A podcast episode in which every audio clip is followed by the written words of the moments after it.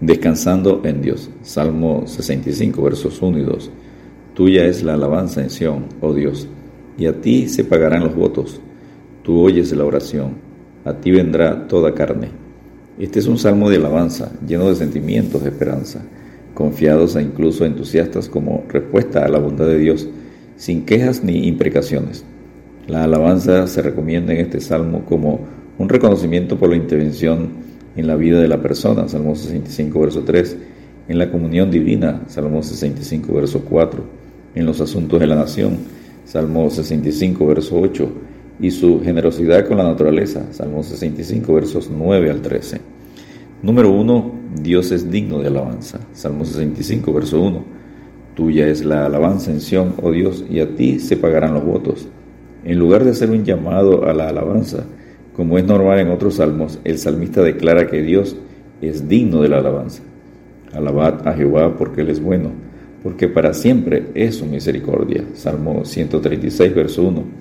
Sión, en el pueblo de Dios, donde conocen quién es y qué hace Dios, es donde las personas aprecian la adoración que Dios merece.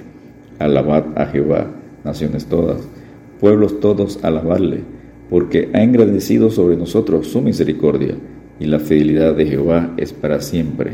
Aleluya. Salmo 117. Punto número 2. El perdón de Dios. Salmo 65, versos 2 al 4. Tú oyes la oración y vendrá a ti toda carne. Salmo 65, verso 2. Qué maravilla. El Dios de todo el universo oye nuestra oración.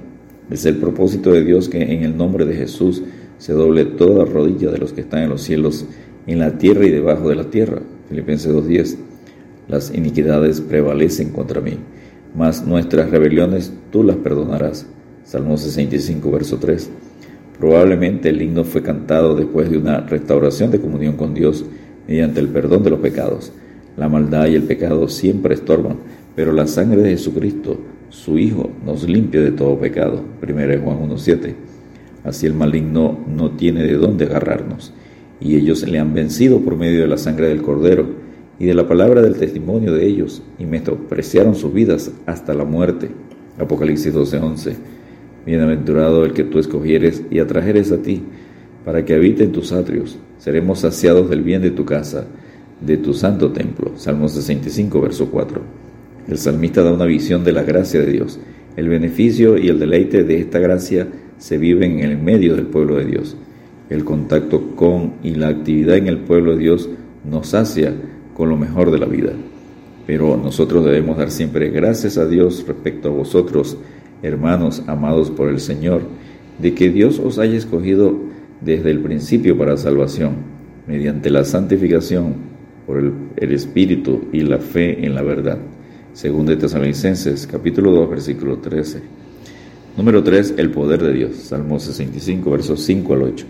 Con tremendas cosas nos responderá tú en justicia, oh Dios de nuestra salvación, esperanza de todos los términos de la tierra y de los más remotos confines del mar, tú, el que afirma los montes con su poder, ceñido de valentía.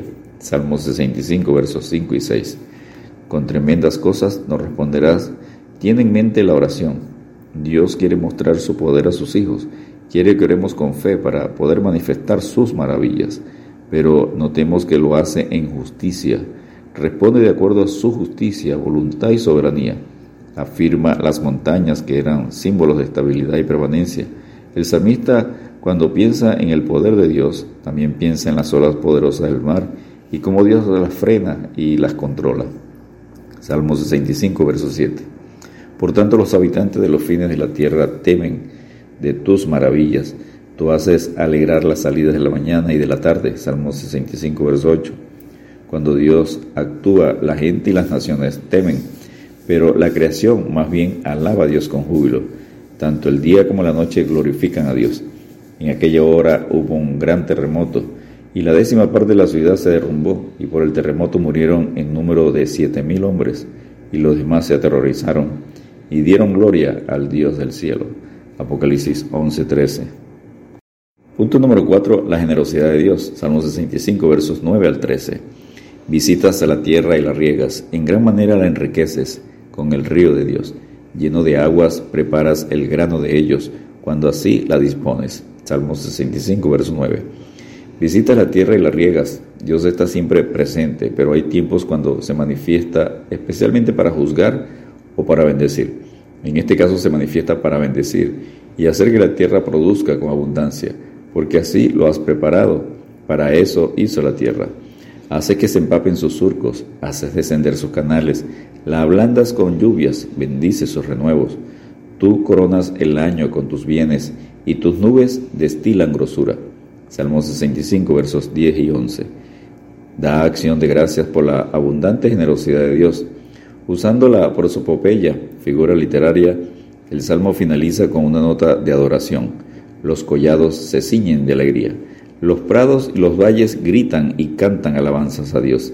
Salmo 65, versos 12 y 13. En las edades pasadas, el Dios ha dejado a todas las gentes andar en sus propios caminos, si bien no se dejó a sí mismo sin testimonio, haciendo bien, dándonos lluvias del cielo y tiempos fructíferos, llenando de sustento y de alegría nuestros corazones. Hechos 14, versos, versículos 16 y 17. Descansemos en Dios alabando su generosidad junto con la naturaleza, porque con alegría saldréis y con paz seréis vueltos los montes y los collados levantarán canción delante de vosotros, y todos los árboles del campo darán palmadas de aplauso. Isaías 55, versículo 12. Dios te bendiga y te guarde.